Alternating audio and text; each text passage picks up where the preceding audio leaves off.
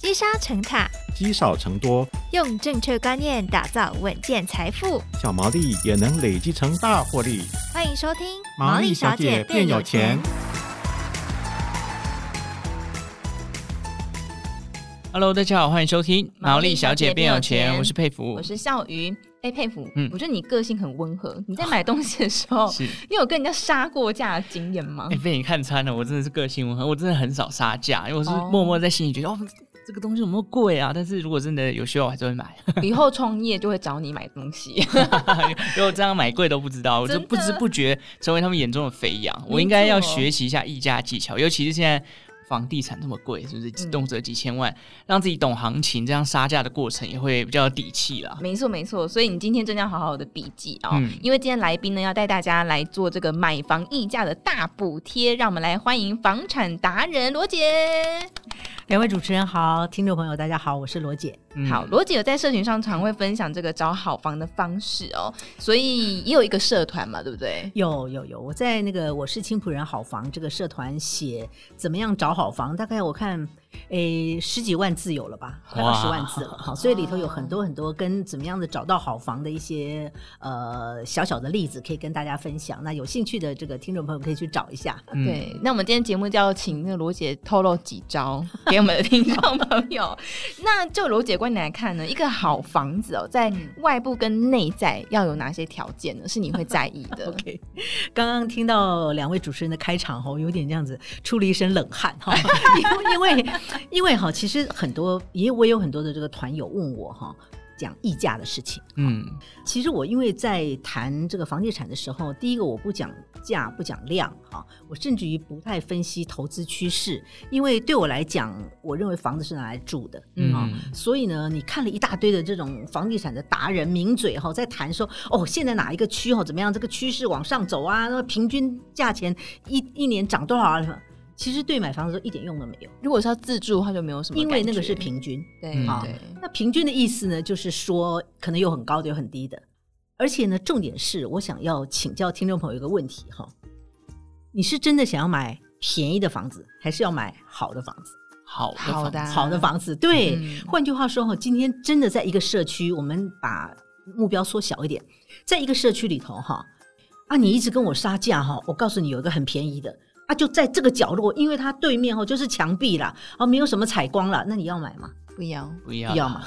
对，所以换句话说，因为你有在意，所以你怎么意很难意吧？嗯，对对，就像我们女生买包一样嘛，我就是爱它这个颜色，就它爱它这个样子，你怎么杀价？对，好，所以今天讲买房子，尤其是自住哈，重点不是价钱。你也不要担心说，今天买这房子，别人跟你说啊，哈哟，你那一区哦，人家才买二十五万，你怎么买三十八万呢、啊？对不起，二十五万的房子跟三十八万的房子就是不一样啊。嗯，同样的是中山区，同样的是大安区，也有很很贵的跟稍微便宜一点的，错甚至于大安区还有位置这么大。那你今天是在师大，你还是在卧龙街，不就差很远了吗？没错。所以换句话说，不要受别人的那个什么呃平均总价多少，然后如何如何而影响。嗯，那到底自己买房子的时候在意的，或者是我愿意跟听众朋友分享的是什么呢？搞清楚自己在意的东西是什么。嗯，大家都会说啊，我就希望它又离捷运近啊，然后又通风啊、采光啊，什么什么，这讲了一堆哈。错错错，那个都是别人说，你要真正问问看自己，我在意什么。有有一个团友曾经跟我说，他告诉我说啊，他要买这个房子，然后我就跟他讲了一句话，我说，你这个房子的方位哈，后阳台终年不见阳光，换句话说，你的衣服是晒不到太阳的。嗯，你在意吗？他就愣住了，他说，哦，我我我没有想过这个问题，所以我说你想一想。我没有告诉你说后阳台一定要采光，因为现在后阳台晒得到太阳的房子不是那么容易。嗯，但是呢，你要自己知道到底在不在意。那或者是说这个房子西晒，或者是说这个房子它是开放式厨房，你到底在不在意？嗯，很多人听到这里就会说啊，没有关系啦，反正买房子买了以后呢，再请室内设计师来帮我改就好了。嗯，我说不对耶，呃，室内设计有几个东西不能改，尤其在现在的这个呃大楼里面。第一个，它不能改门窗位置，嗯，对吧？换句话说，你这个门窗开在这里，它就是开在这里。我说的门窗是指外面，哈，不是指室内的门。嗯、第一个，它不能改门窗位置，它不能改柱跟梁的位置，嗯，对吧？对，好，这两个不能改。那而且呢，现在是也不让你改用水区的位置。所谓用水区就是厨房、嗯，卫浴啊。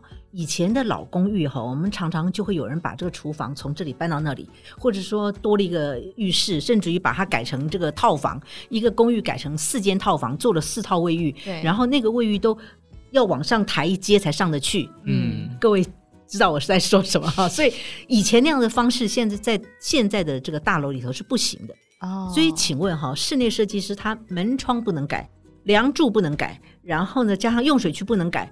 那你觉得他还能改什么？嗯、所以千万不要想说我不喜欢这个格局，没有关系，我到时候找室内设计师来改吧。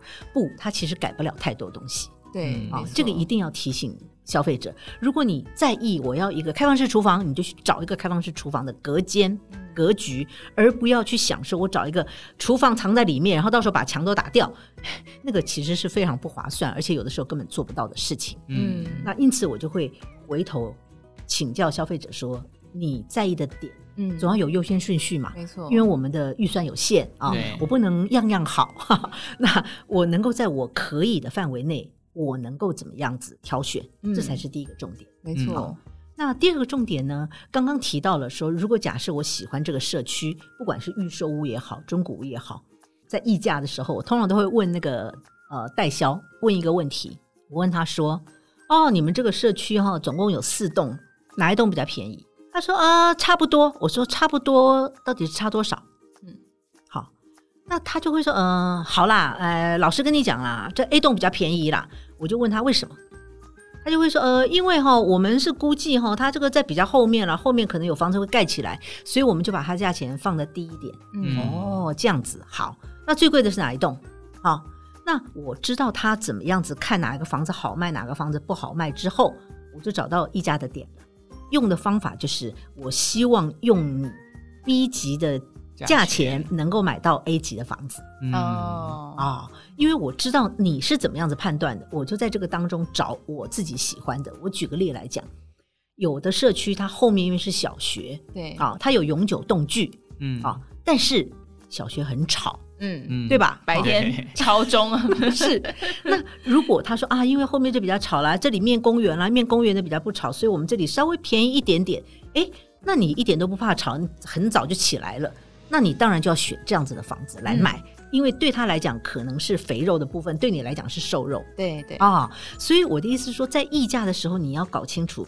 对方怎么看？嗯，然后你才能找到哪里要议价，不要随便乱喊价。别人跟你说一千五，哎，好啦，一千二啦。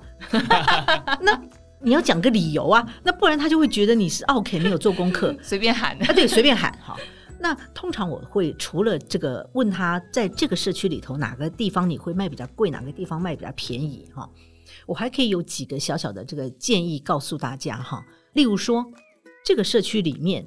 它如果都是同样的两房到三房，它的这个平数大小差距很近的社区，通常诶素质会比较整齐。嗯，那如果这个社区，尤其在同一层里面，有一房、两房、三房，甚至于我还有看过哈，同一个社区里面一层哦，还有一房、两房、三房、四房。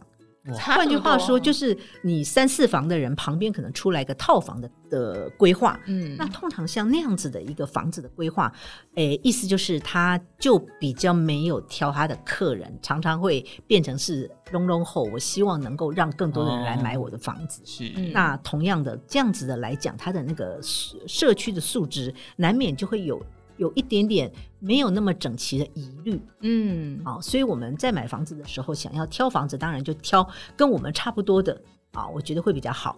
那当然反过来讲，如果我今天能力真的只是能买套房，那我赶快去看看哪个社区哈，旁边有两房的、三房的。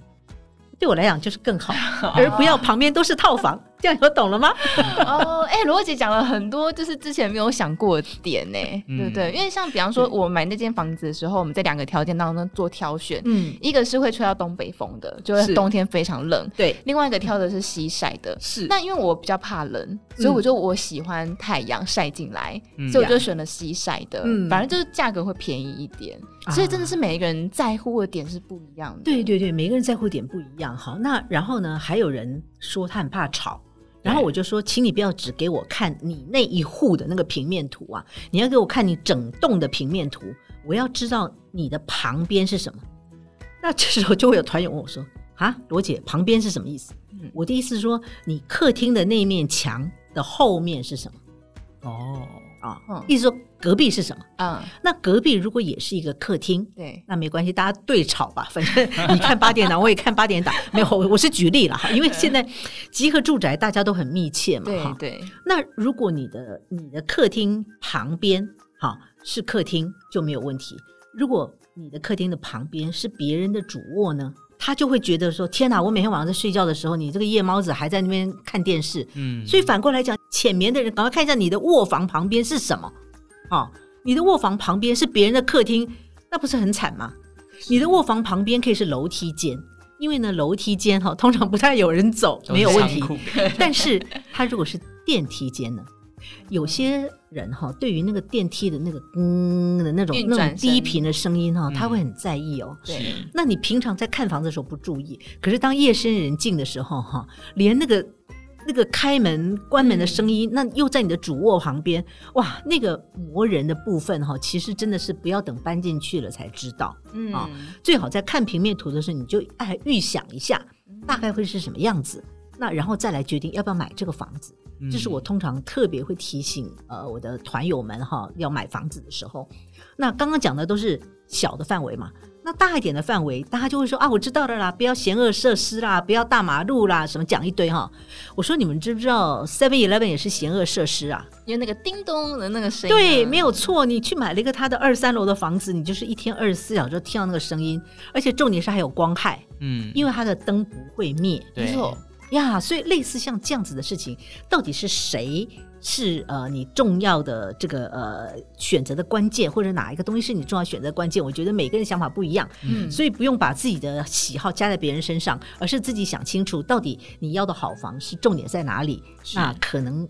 比较方便你议价。哦，我看佩服笔记应该要写满了，对不对？对对，刚刚讲到这个便利商店，也是因为对。我来讲，便利商店就是很方便嘛，我取货、买东西、买个饮料什么都很方便。可是罗姐讲到，如果像有些人比较怕光的，呃，半夜睡觉，然后不然你的卧室直接对到对面的 Seven Eleven，哇，那真的是不用睡。对，而且飙车族很喜欢聚集在 Seven 前面。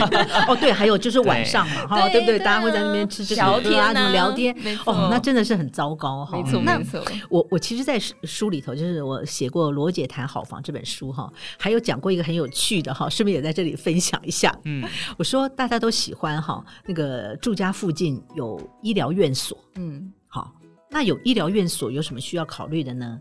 买在医院附近哈，请你去看一看那个急诊室跟。那个太平间出来的那个门在哪个方向？台北曾经有一个地方哈，它就是那个地方特别便宜，就那条巷子特别便宜。嗯，因为那条巷子就是大医院到最后呃常常办丧事的地方。哦，可是呢，它的门诊大楼就很棒啊！你在门诊大楼附近可能就没有这个问题啊。嗯，那这是大的医院，那如果小的诊所呢？我甚至于曾经提到过哈，我们曾经有真正认真研究过，有一些诊所。在你的楼下，嗯，对你来讲是很 OK 的，对而且呢，觉得嗯方便没有问题。例如说眼科、那个牙科，可是呢，如果是小儿科、耳鼻喉科，那尤其在最近疫情这个方方兴未艾的状况之下，你只要一出门，四周都是在等着看诊的人哈，那这个不是感觉起来心里有点。毛毛的，哎，对对，有有有点不太高兴哈。对，那所以就说，哎，就算是医疗院所，我们也稍微看一下。那同样的，当然大家嫌弃的就是什么楼下有油烟啦。现在很多的这个呃大楼都不希望这个呃一楼租给这个有油烟的一些餐饮业哈。那总不能大家都开咖啡店吧？所以换句话说，这些点可能都是我们在考虑这个呃外面的环境的时候可以纳入参考的。哇，罗姐的分享真有够接地气的，对，真的讲的很细，对不对？很细。对，看房除了要有自己的喜好程度，还要有一点想象力，就是就像刚刚罗姐讲到很多这种细节，是我们可能在看房的时候啊，看到这些嫌恶设施，我知道我第一时间会讨厌，可是换个角度来想，或许对你来讲是一个优势，也不一定。是是是，就看每个人的需求。好，那罗姐，我想问一个比较直接问题，因为罗姐今天刚刚是讲说不会看价跟量，对，但是毕竟今年我们大家看新闻打开之后，哦，房市很冷清，嗯，我我想。问一个问题，就是我们在议价的过程当中，会因为房市冷清而让我们比较好去议价吗？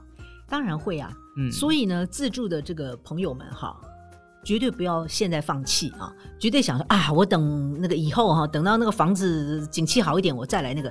不是啊，我叫你赶快去看，不是叫你赶快去买啊。嗯，看房子要持续看，这样你才知道有什么变化。我我举个例来讲，如果你发现这个房子这次看啊，你等了两个月以后发现它还在。就表示其实它嗯还没卖掉嘛，哎还没卖掉嘛哈，所以呢要勤做功课哈，在一些购物的这个呃网站上，你要注意一下这个房子到底有多少人在卖啊，然后呢它卖了多久啊，然后我觉得这个都是大家议价的这个关键点。是，那但是我也在书里头也特特别提醒到这个购物者哈，因为我们是自住，千万不要到最后搬石头砸自己的脚。这句话是什么意思呢？因为我们通常讲闲货才是买货人嘛，对，所以很简单，你就找人来把这个房子从头闲到尾啊，好，然后从一进门开始啊，就这样，你以为是杀价，其实不是。第一个，屋主听了不高兴，嗯，因为呢，对他来讲，他可能这是他的起家处，嗯、或者是呢，他他觉得他这边住的很好了，被你从头嫌到尾，这里又是路冲了，那里又是怎样了，还有壁刀了，穿堂杀，对对对，那到底要怎样呢？重点还不在前屋主，重点也不在。跟房仲杀价，重点在当你讲出去的话，你自己会记得，然后结果你因为杀价成功，自己住进去以后，一直都会记得这件事情。哦，内心会有芥蒂耶。Yes, 对，真的真的，大家要相信我的话哈。哦，我曾经跟一个朋友说过，他问我说怎么办？我我蛮喜欢这房子，那房子价钱我也杀到还不错哈，嗯、可是因为他。有那个看得到福地，嗯啊，那所以我在想说，这是一个可以再杀价的那个那个优势。是，我就跟他讲，你在意吗？他说我不在意啊，可是窗外就是有看到啊。嗯，那我就跟他讲说，你已经讲了第二次了，对，这就是他在意。对，那我我建议哈，我建议你，如果真的在意哈，你就不要用这个来杀价，因为你一直杀价，一直讲，一直讲。其实到最后是你要去住的房子，又不是我，嗯，对吧？没错，没错。讲到自己都在意了，对，讲到自己都在意了。所以我觉得像类似这样的事情，是提醒自住的这些朋友哈。虽然我们是可以闲货哈，嗯、但是不要闲到自己要去住一个自己把它闲得半死的房子。我觉得这样其实反而是不划算的。嗯啊，那这个中间怎么拿捏啊？就是说，比方说像我一些比较长辈的朋友，是。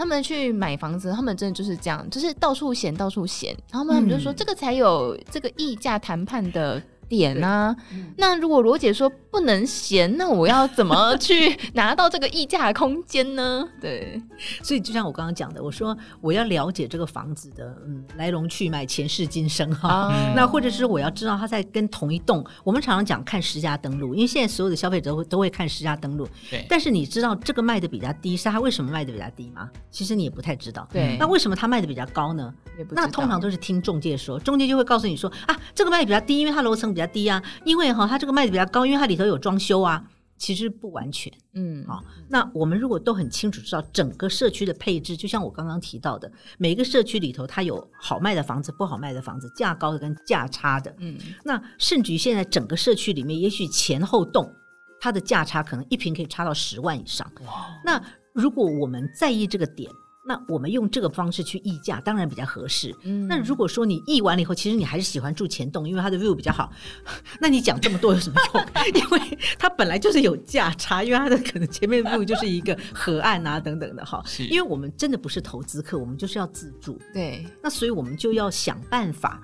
找到更多的那个利基点来让对方把这个房子的价钱可以议下来，而不是只有用嫌弃的方式。嗯，哎、欸，其实我觉得蛮重要，因为以我自己这个经验啊，因为比方说像我自己的娘家是老公寓嘛，嗯、所以其实都是大家可以想老公寓的样子。对。那我后来买那个预售就是新大楼，后面还有请这个装潢。嗯、那朋友听完都我装潢的价格都觉得，你好好贵哦。可是我很喜欢我的家，嗯、所以我就变得很喜欢回家。是，我觉得那个心情是不一样的，对对对真的。对，所以嗯，所以像刚刚罗姐说，不要一直嫌弃，不要一直嫌弃，真的是蛮多，是我们一开始都没有想过，就是大家就喜欢说，哎，这个东西不好，我就去嫌它，我就可以拿到比较便宜的价格。但是不要忘记，之后要住进去的人是你哦。所以刚刚其实罗姐有讲到，就是多看房，其实才可以了解自己的喜好程度。是。然后刚刚罗姐最前面有稍微讲到，就是在看同一个社区的时候，你会去找最便宜的跟最贵的，这样也可以了解这个社区的一个价格区间嘛。啊，对。那罗姐还不能跟我们多分享一些一些议价技巧？有没有什么案例也是可以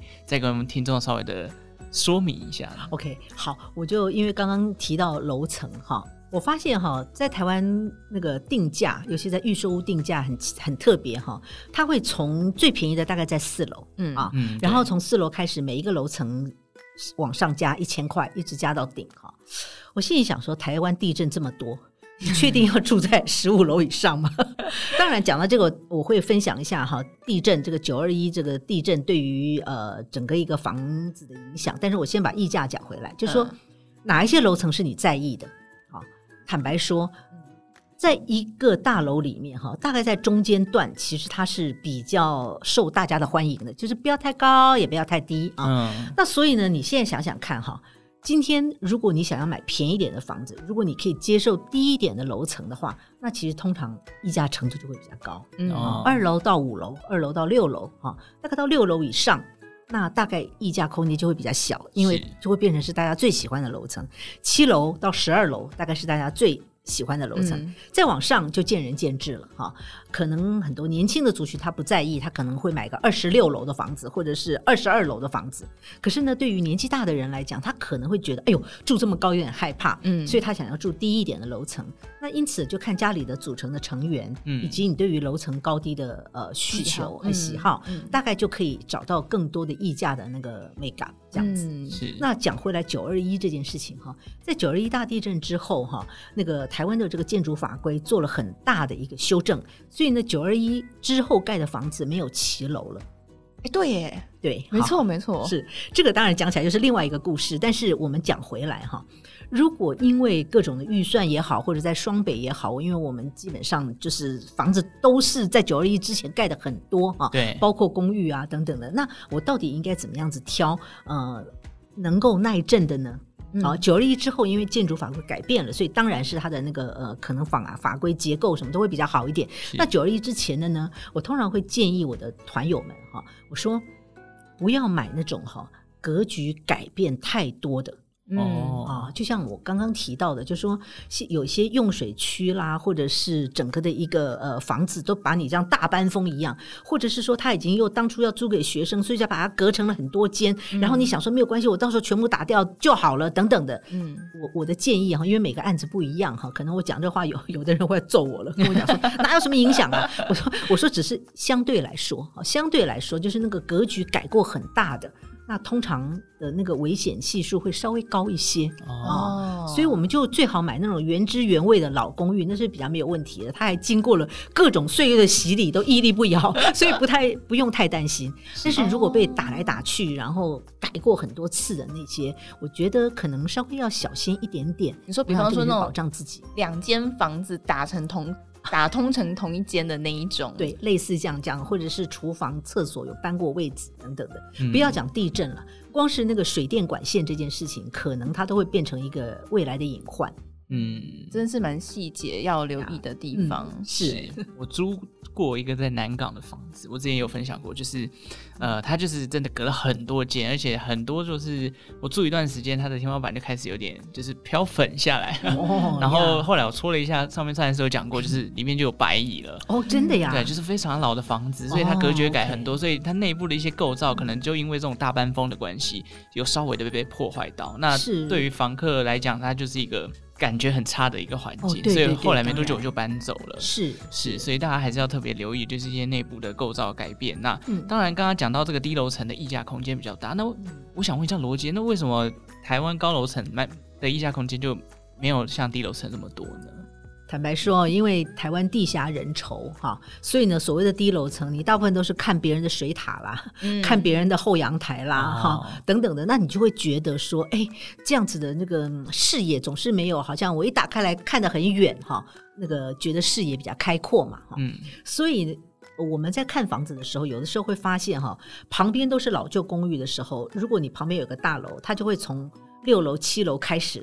卖高价，嗯，因为呢，他在六楼以下就看的是水塔跟凸凸嘛，好，然后跟跟等于是被遮挡了，嗯，所以我想这样子的呃条件之下，当然就会溢价的空间就会比较大一点，因为它的采光啦等等，通通都会受到限制。